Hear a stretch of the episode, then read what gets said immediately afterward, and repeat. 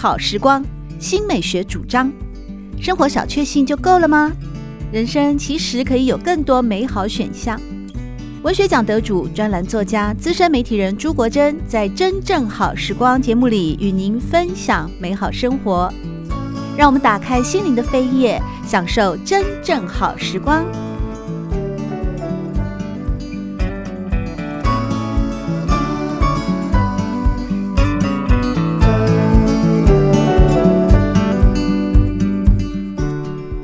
众朋友们好，欢迎来到真正好时光，我是朱国珍。在今天，我们邀请到小说家许立威和大家分享他的最新长篇小说《我有一个关于不伦的小问题》。立威你好，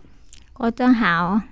我真的不知道该称呼你小峰还是立威哦，因为在过去呢，许立威他其实啊。非常的优秀，而且很年轻，二十五岁以前就几乎得遍了所有的重大文学奖的奖项，包括教育部文艺创作奖啊、梁实秋散文奖、时报文学奖、林荣三文学奖等等。而当时呢，他为人所熟知的啊，是沈小峰这个笔名。然而，距离他的上一本散文集《百分之九十八的平庸少女》出版之后，距今十年，小峰你恢复了本名许立威来呃推出了这本长篇小说。我有一个关于波伦的小问题，我首先比较好奇的就是，你愿意跟大家聊一聊，为什么会从沈晓峰，然后到现在许立威的本名，这中间有什么心路历程吗？啊，谢谢国珍。那当然还是可以叫我小峰，没有任何问题啊。那其实换把本名换成本名，这个其实思考了好长的一段时间，这样子。那主要是因为我从呃百分之九十八平庸少女之后，就比较没有出书的想法或者是打算嘛，对。然后后来就开始在做我的正职的工作，然后或者是做一些其他的事情这样子。所以那个时候倒是并没有想说，诶，我可能会再出一本书，或是要继续写作这件事情这样子。那后来当然是因为有一些机缘巧合嘛。后来就觉得说，哎，我好像可以再写一些东西这样子。在写的时候，那首先一个比较尴尬问题就是，已经隔三本书，已经过了很久的时间了嘛。再来一个就会觉得说，哎，他好像，呃，因为我自己的工作是跟文学有点相关嘛，在一个文学杂志里面工作。那对我来说，本来用本名，本来用笔名的目的，就是想要让他个不要不想让别人知道我。本名这样子，可是因为我在文学杂志工作，所以其实很多东西知道我本名了这样子，他们也会叫我立威这样子，不会叫我小峰。我自己就会有一个那个什么本质上的疑惑，这样就是个人定位上面疑惑，就是诶、欸，那我到底要我是什么东西呢？这样这种感觉，就是一个我到底是什么的问题这样子。加上其实有一些比较微妙的事情，就是。呃，因为有的时候常会接到一些邀约嘛，就是有的时候别人邀请我的时候，可能并不是因为我是写作者来邀约我，而是因为我是一个杂志编辑身份来邀约我。那我身为写作者身份，这个灵魂可能有点受伤，所以就说，哎、大家其实只是需要我的职位吗？或者是我不知道学姐会碰到这种问题这样子。对，然后我觉得这个事情在我人生中其实蛮常发生的，或是当我因为杂志编辑的身份去做某一些活动的时候，对方会说，哎、那我可以用你的。笔名吗？因为笔名好像比较有名，这样子，就是常常会发生这种两种平衡的问题，这样子。那这个问题，我相信对于说，例如说我的总编辑，可能就不会发生这种问题，这样，因为他这种本名嘛。那或者其他人可能不会发生这种问题。可是我觉得这种有点像我自己有点尴尬的状况啊，我常常发生这样子。那可能也是因为我笔名听起来比较特别一点，或比较滑稽一点吧。然后我就觉得说，诶，那如果我想要认真的写作的话，是不是我应该可以考虑把我的名字换过来这样子？那当然，这个过程也跟编辑讨论了很久，这样子，他觉得目以这本小说来说，他好像可以，我们可能可以一起来做这件事情这样子。那我当然很感谢我编辑给我这个自由度这样子，所以大概就是这样子的一个小小的转换过程吧，嗯。感觉是重新出发的一种，对，我自己也会是希望这样子。那加上我已经没有办法像以前那样子写作了吧？为什么？因为我觉得好，因为现在是副总编辑了吗？当时跟这个有关系，就是。我觉得好像隔了十年，就是整个写作想法啊，或是人生观啊，好像都转变不太一样啊。就是我现在想到以前的事情，好像都觉得是上辈子的事情了，有点像这种感觉。虽然事实上并没有真的过非常久，可是可能体感上面觉得已经好像有点想不，甚至有点想不太起来以前到底写了什么东西。我爱林宥 嘉呀，这亲爱的林宥嘉，亲爱的林宥嘉，非常经典的时报文学奖的得奖作品。对对对，那时候获得是获得了我们文坛大佬杨泽的非常高度的赞誉哦，跟评价。哦就是在你得到时报文学奖的时候，认为很少有散文可以用一个艺人的名字啊，如此大胆、直率、狂热的呐喊。当然，在文本里面也是，他不是艺人，是歌星了啊。因为你对他的喜爱，情真意切的融化在文章里面，因此获得了评审的一致好评啊，也得到了时报文学奖。在你非常年轻的时候，也是你刚才提到很可能都已经遗忘的 那段岁月吗？对，因为我觉得以前可能大家会觉得那个会觉得很惊讶，可是我认为现在的年轻人，可能其实上大家其实会对于他们喜欢什么东西是不会吝于展现他们的喜爱。因为我后来也有看过蛮多几篇，大家会写说，哎，自己喜欢自己的偶像啊，或者任何个，嗯、我觉得说，哎，好像这个是以前会大家会觉得比较惊讶，可是现在大家好像会觉得这个东西是比较。常见的，或者是说，哎、欸，他们是可以展现他们自己喜欢这件事情的性格。那我觉得就是不太一样吧。对，哦，那是之后呢？你那段期间还算是创作量蛮丰富的嘛？嗯、特别是就读东华大学的创作与英美文学研究所的时候，大约也在那段期间，对，陆陆续续提笔写了散文。到二零一二年，你的最后一本散文集《百分之九十八的平庸少女》出版。对，那个时候好像因为刚开始写作嘛，然后也是念了创作所这样子，所以好像就会比较积极的想要参加比赛，或者是说，哎，想要出书啊，或者是我觉得好像这些念头都是在那个时候比较积极的发生这样子。嗯，对。所以后来这十年来，嗯、你就很认真工作。对对对，我正要问，因为工作就剥削了你的创作的时间了吗？嗯，我觉得这样讲好像会对工作不太好意思，因为我事实上是喜欢我的工作的这样子，对不对？我并没有讨厌他这样子。那我觉得他是占据你比较多的。在创作一定要分配的嘛？如果说对，就是一个平衡吧。嗯、对对对，就是他们互相有没有有没有找到平衡这样子？那我觉得我可能一开始并没有办法找到，或是我觉得我开始工作以后，因为我自己是喜欢这份工作的嘛，我觉得杂志很有趣这样子。嗯、然后我喜欢文学，喜欢也喜欢杂志，所以做文学杂志对我来说是一个梦寐以求的工作吧。我觉得它是很有趣的，所以相较之下，我好像。那个时候并没有觉得写作很有趣吧？我觉得在写作的时候，遭碰到的一些痛苦啊，或者是一些挫折啊，它其实并没有被快乐盖过。这样讲好，就他们那些挫折还是存在的，而且非常写实。我就会觉得说，诶，好像其实我可以做别的事情，这样子不一定要写作。如果我可以靠着，因为我本来并没有，我后来回想一下，就觉得说我好像并没有。那么想要当作家，我只是想要有个东西可以让我活下去而已，这样子。那如果做文学杂志可以让我活下去的话，我觉得不写作也没有什么关系，这样子。我那个时候想。一直到现在啊，我的我的想法好像都还是像这个样子。是，我觉得这个回答点出了两个问题哦。嗯，第一个就是你说，呃，当时选择写作，嗯，当然也有一部分的热情，也是因为想要活下去。不过后来成为了联合文学杂志的，嗯，从编辑开始做起到现在的副总编辑啊。我相信这份工作带给你的成就感一定是非常饱满的。为什么？因为沈晓峰，也就是许立威，今天我们邀请到的小说家和知名的作家，他因为这份工作啊，在很年轻的时候就得到了第四十五届金鼎奖杂志类的主编奖哦。在你过去十年的努力于工作之余，也获得了肯定之后，什么时候开始那个？作家魂又开始燃烧了呢，因为这个是关于今天和大家分享的这本长篇小说。我有一个关于不伦的小问题，这肯定就是你的时间分配已经能够知道它的呃 mega 在什么地方了。好，呃，其实，在写这个小问题之前，我本来在写一个比较长的长篇小说，这样子，它是一个社会事件的改编，这样子。嗯、对，那我当然我在写它的时候，其实碰到一个比较大的困难，就是我发现我的。小说写的太少了，那因为可能写的太少的关系，让我在写那个小说的时候没有办法好好的去写它，就是我觉得我的能力不太足够吧，这样讲好，简简单的讲，其实有点像是这个样子，让我没有办法把它好好的写完。然后，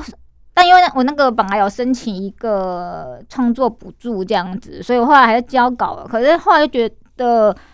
重重新看以后，觉得自己写的不是很好，写的很差。然后我想说，该怎么办才好呢？就是我觉得好像写作还是像我们都会说，写作需要天分啊，或者才华，各式各样，或是金钱啊，或者时间上余裕，对。可是我觉得好像一个最重要的东西是需要练习吧。我我我认为啦，这样子，那可能我已经很久没有练习了，这样子就脱离一直参加比赛啊，然后或者是一直呃想要跟同才竞争啊，或者像这样子，或希望给朋友看这样子的过程以后，觉得说，哎、欸，好像我变得比较没有在写作这件事情，然后这件事情让我没办法练，没有好好的练习，就很像我们去跑步一样，或去重训，我没有去练习，我们的写作肌肉并没有。用到它还没有暖身，对，没有暖身这样子，然后去硬举，我 可能会受伤，或者说肌肉会拉到这样子。然后我就觉得我现在处于这样子的一个状况，所以后来我觉得要应该要写一个比较短一点的作品，这样它可能是我现在比较可以掌握的。那事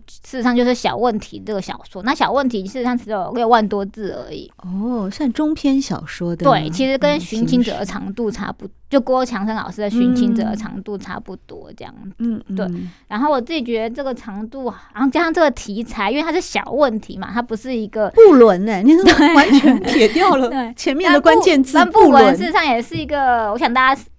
在很多地方都有读过类似这样子的题材，这样子，嗯、所以它并不是一个非常非常大的题材。那我觉得像这样子的主题或是题材，它篇幅是我一个比较可以掌握的这样子。那我觉得说，如果这个篇幅的话，也许我可以慢慢把它写好，这样子，从这个地方开始重新做一个练小说的练习。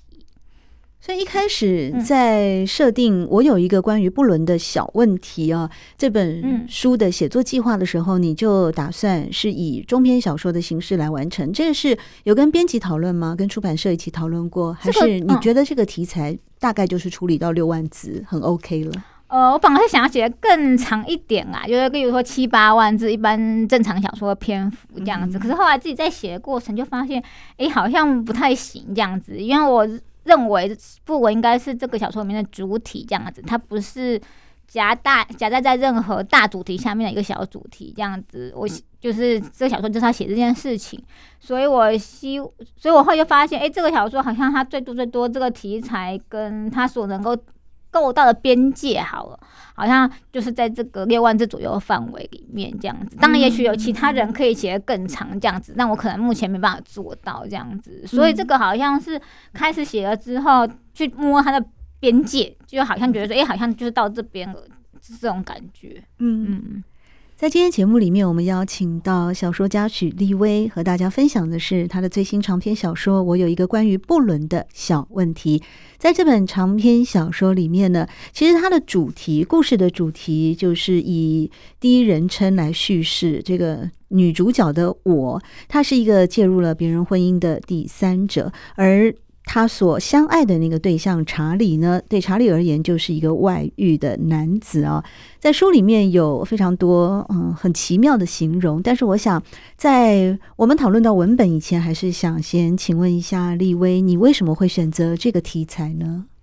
嗯，主要是因为我好像一直都蛮喜欢这种跟关系、亲密关系有关系的主题吧。那我开始本来是想要写个恋爱小说啦，它就是一个恋爱题材这样子。但是如果写一般恋爱，好像有一点无聊这样子，所以我想要加入一点呃其他的因元素在里面，所以我把布文这个元素加进去。那布文我们可能看。通常会我们听到会觉得说，哎、欸，它是一个比较俗烂的主题，或者会觉得说，哎、欸，它好像就是很常见，很像偶像剧啊，或者是说戏剧里面会出现一个加速情节发展的一个主题这样子。但事实上，不文它其实有个很大的重点，就是它其实在讲的是不对等的感情状态这样子。嗯，对。然后它里面其实会提到很多跟关系有关系的事情。事实上，最困难的并不是不文或会忘婚外情或偷情，而是两个人怎么样去看待自己。彼此的关系这件事情，那我觉得这个东西是有趣的，加上不文跟性啊、跟权力啊，然后跟两个人之间的这种张力的拉扯，我觉得是非常有关系的。所以我自己是觉得这主题还是蛮有趣的。加上我觉得另外一个方面就是，我觉得很多大家提到不稳这件事情，虽然现在已经是二零二三年了，可是我觉得很多人在提到这个题目的时候，通常会觉得说，哎，第三者好像只有两种，一种就是他可能是一个狐狸精，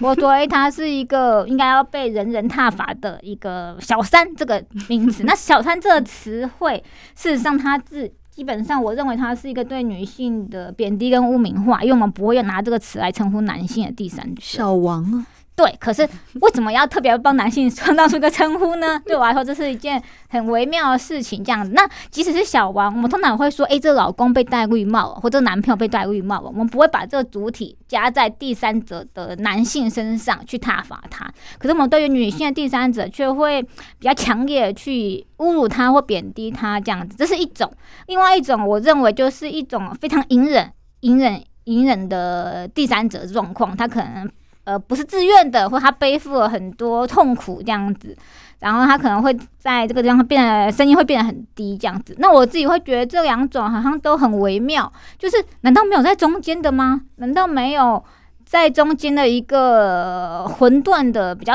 对我来说比较是灰色地带的这种状况？那他们这种这样子的感情上面的处理，或他自己碰到的状况会是什么呢？那？他在这个里面的日常状态又是什么呢？那我自己会觉得说，我对这种状况，我自己会比较有兴趣吧。对，嗯，那我分享一下我自己的读后感哦。刚才听到立威和大家聊到关于这本书的题材选择，以及创作的缘起，还有你想要书写的作为一个女性在情爱自由这方面的选择。相对之下，呃，好像男生成为了第三者，一般世俗对他挞伐，或者是他个人啊，也不会因此而感到罪疚。其实，在这本书的前面三分之二，我是觉得确实啊，你有成功的掌握到这个叙事者我他的个人的主体性，但是当他到最后的时候，好像。那种占有欲啊，或者是那种情感的枷锁啊，越来越强烈的时候，他开始想要的更多的时候，而一旦得不到的时候，那些情绪化的，那些每天哭的，那些把活动办得颠三倒四，一张旅行平安保险单要看一整天，哦，这些慌张失措，好像甚至去注册一个假账号，在网络上和不认识的人吵架，用最讥讽、愤怒的言语和对方互骂，就是这种情绪化的表现哦。嗯，最后还是在这个女性的角色身上出现了吗？应该说，因为我想要用第一人，我用。怎么说呢？就这个小说，我并没有想要惩罚任何人吧。呃，对对，因为前面讲了，我就想说，哎，既然你前面那段话讲的这么振振有词，那就应该来惩罚一下那个男主角。对对对，但我并不想要惩罚。第一个就是，我觉得不是寓言故事啊，这不是跟你说，呃，坏狐狸最后要被惩罚，或者男的男的坏狐狸，对对男的坏狐狸或男的坏狮子，好了，就动物来比喻坏来处罚。第一个，我认为这不是寓言故事啊，我不不想要惩罚任何人，我不想要惩罚男性，也不想要惩罚女。女性这样子，第二个就是这个比较像是我用第一人称的原因，就是是我希望大家跟着这个我去经历一切，这样子就是去看，对他，即使这个女主角她其实是很。怎讲？我认为他是有点小聪明的啦，或者说他本来是经历这段关系，本来是觉得哎、欸、想要试试看嘛，他并不是被迫的嘛，对，他是想要去试试看，觉得说哎、欸、他是可以掌握一切的，我可以控制这一切的，他是抱着这种心态来进入这段关系里面的。那我相信很多人可能在恋爱的时候，或者来进入一段关系的时候，你事实上也是觉得说，哎、欸，我是可以掌握这一切，我是有理智的。可是很多事情并不是我们想象的那样，或者你想象的那个样子，你会碰到什么样的难关，你并不知道，那这个就是人生的一，我认为这是人生的一部分啊，对不对？就是并不是说你碰到一个好人，你就会全身而退，或者说，哎，碰一个烂人的话，你到底可以怎么样子做呢？或者说，哎，那你碰到的事情到底是什么呢？就是我觉得好像想要透过这个主角的眼睛去看，说他所经历的一切这样子。那这个经历的一切跟惩不惩罚，我觉得他并不是。我并没有想要惩罚谁，这样的讲好。对，那这个女主角碰到的痛苦，或者说她碰到的快乐，她里面也有也有享受到性的快乐嘛？就这一切都是这个女性为主体而出发的，就是我对于男性在想什么，我并不是那么在意。这样讲好，这样如果用最简单的话，我关注的还是女性她所思所想，然后她所感受到一切是什么这样子。那这部分事实上跟查理也并也许并不是那么的直接的相关，这样子。嗯哼，对。因为你的小说的主题啊，嗯，呃，确实就诚如书名一样，有不伦。那不伦这样的经验，那第三者一直是整本书的一个核心的概念嘛。甚至对于第三者啊，张艺炫他是用秘密外交对象来形容，嗯，而你书里面有出现的是认真的偷情者这样的一种叙述。嗯呃，我里面的确填掉了很多人，但是我有保密义务这样子，对，里面跑跑呃，的确填掉一些人，因为这样的一个主题是肯定是要有很多填掉的嘛，哦，不管听来的故事啊，朋友之间发生的啊，作为一个创作者，你才可能去掌握到很细腻的，就像你刚刚所提到的一个女性，嗯，在面对这份感情的时候，成为第三者的时候，成为秘密外交对象的时候，她的心路历程，嗯。嗯，小说是小说，我是我这样子，我的人生是我的人生这样子。那当然，因为我很久没有出书了嘛，然后这些呃前辈或者长辈愿意给我一些帮，我愿意给我一些创作上面意见，或者是说，诶，在我很挫折写不出来的时候，给我一些想法这样子。对，倒是跟这些东西比较有相关这样子。这本书有写到一半写不出来的时候吗？他其实改了好几个版本这样子，对。就是在写的过程里面，其实换过几次角色，然后也换过几次故事的方向啊。但我想，任何一个写小说的人都会碰到这个状况嘛。我想国珍也非常清楚，对对，那是很煎熬的。对，有时候写到不顺就是不顺了，根本就没办法，还要翻，还要几乎有时候就打掉重练了。对，也是会碰到没有灵感或没有梗的时候嘛。所以他就是在写作的时候会发生这些事情，这样。作家张亦绚在推荐序里面有提到，这本书是洗练铿锵、技艺纯熟的一流小说，结构巧妙，层次细致，特别语言是大胆的裸陈，但少套用现成，属于一种文学性的老练啊。在这里面呢，他也有提到是像黑恋爱与第三者文学啊，从主角到主体啊，也。把这本作品跟其他的一些过去作家，例如苏伟珍的《红颜已老》、廖辉英的《不归路》，甚至朱天文的《世纪末的华丽》以及袁琼琼的《自己的天空》等等，来做一些比较，你怎么看待呢？哦，其实他讲的这个书都没看过，你没看过？对，这对，其实我没有看过，我都我好像只有看过《自己的天空》吧，就是我年代来说，好像只有看过《自己的天空》，那我现在已经毫无印象这样子。哦，对，其实我没有看过。前这些前辈们的作品，这样子，就是就是他特别提到这几本啊，《世纪末的华丽》你也没看过，我我是没有看过这篇，其他的这个我看过，但是我现在印象非常薄弱，这样子。嗯，对，因为《红颜已老》确实啊，我记得他是在七零年代得到联合报文学奖的小说第一名，也是苏伟珍的成名之作。他写的就是一个叫做张喜立早张哦，喜爱喜的喜的女孩子的，跟一个有妇之夫。的外遇事件，但他把场景设定在冰天雪地的多伦多，好像就是给这个布伦哦，有一种洗涤的雪白的雪的洗涤的概念。那在当时，因为是文学奖得奖的第一名的作品，又这么大胆的在七零年代去处理外遇的题材，可他把外遇处理得非常非常的干净了。嗯，因为我那时候非常喜欢这篇小说，我其实也。在当时有刻意学习过、模仿过苏伟珍的风格，后来发现我有句成语怎么说啊？叫“狗尾续貂”，所以也就放弃走那种风格了。既然你没有看过苏伟珍的《红颜已老》，那么很明白的显示，我是属于《红颜已老》那一代的人。我没有看过，所以呢，呃，立威，你们这一代的当代的年轻人，你们面对不伦或者是面对不伦的爱情的。你所知道的一些看法，因为你又走在一个文学时尚的尖端，尖端没有尖端，我只是很累在做工作而已。嗯，但我觉得好像，我觉得，我觉得我想写这个，就是我觉得我的呃怎么样，就是同代人并没有那么多人在处理这个题材吧。因为这样这种东西，就是如果已经已经一个人写了，你可能就会觉得说你不用写了嘛。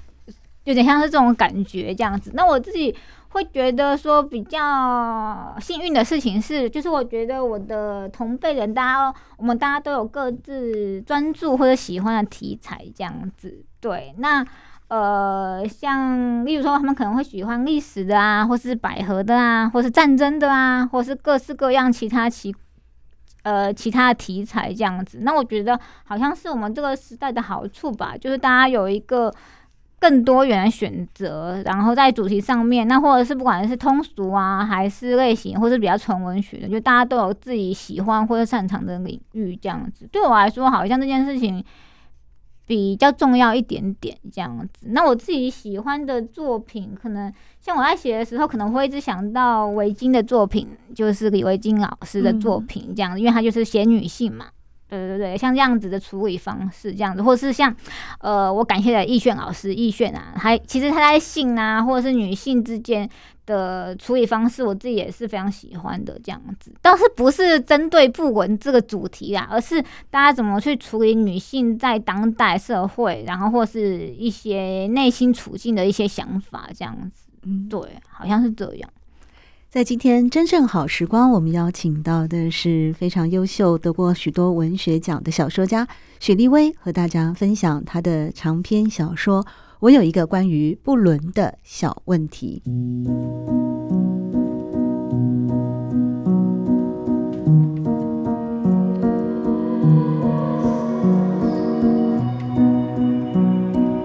正好时光，每个星期六早上八点钟到九点钟，在汉声广播电台全国联播网播出。节目在广播频道播出之后，也会上传到汉声广播电台的官网。在官网当中，您可以在经典回放的单元里搜寻“真正好时光”，随时收听到国珍为各位制作的精彩内容。喜欢朱国珍制作主持的《真正好时光》，欢迎您订阅、分享或留言。随时保持互动，一起共享美好生活。